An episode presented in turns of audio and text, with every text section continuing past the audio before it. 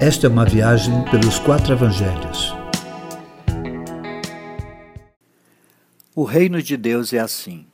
Jesus continua seu ensino com parábolas, agora fazendo uma analogia sobre o reino de Deus. Nesta sequência, ele começa dizendo: O reino de Deus é assim. O reino de Deus é semelhante ao homem que planta uma semente na terra. Tal semente precisa ser plantada no interior da terra da nossa vida, a fim de poder nascer. Ela tem que fazer parte do nosso viver. Não se trata de um conjunto de regras que adotamos ou mesmo um conjunto doutrinário. Não é uma religião, não é uma dissimulação, não é uma máscara a ser usada e nem mesmo uma roupa de disfarce ou uma fachada bonita por fora. O reino de Deus é algo vivo, não podemos identificá-lo como um lugar ou uma instituição. O reino de Deus é uma semente, algo que germina, que é vivo, que é dinâmico, que cresce e dá fruto. Mas tudo como resultado de ações que não dizem respeito a quem plantou. Eu plantei, Apolo regou, mas Deus é quem fez o crescimento. É o que diz o apóstolo Paulo. O trabalho nosso é plantar e não fazer nascer a semente. O homem planta a semente e dorme. Quando acorda, apenas vê a semente que brotou. Depois de plantada, ela tem em si mesma o poder de germinar.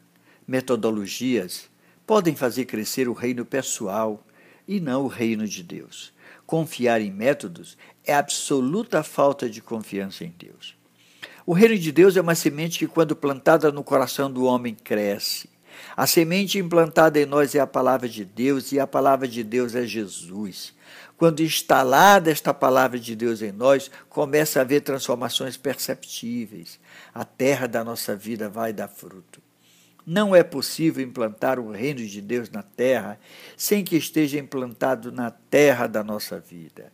O processo de crescimento da semente é, primeiro, o talo, depois a espiga e então o grão na espiga. Tem pessoas que se assemelham a um talo. Ela só creu. Ela se alimenta do que dão para ela numa espécie de ração semanal ou mesmo diária. Aqui está a maioria dos evangélicos. Tem outros que se assemelham apenas à espiga. Ela creu, mas transformou sua fé em religião. São dependentes de uma reunião, de rituais formais. São árvores com folhas, mas sem fruto. Parece, mas não é. Tem outros, no entanto, que são gente com fruto. A palavra instalada produz fruto para alimentar outros. Ele ensina, ele faz discípulos, ele perdoa, ele ama, ele age com misericórdia. A colheita em nossas vidas é necessária, mas acontecerá à medida que haja fruto na espiga a fim de gerar mais sementes e mais frutos e mais colheita. No entanto, é Deus e somente Deus quem faz crescer a semente plantada em nossas vidas. É desse jeito.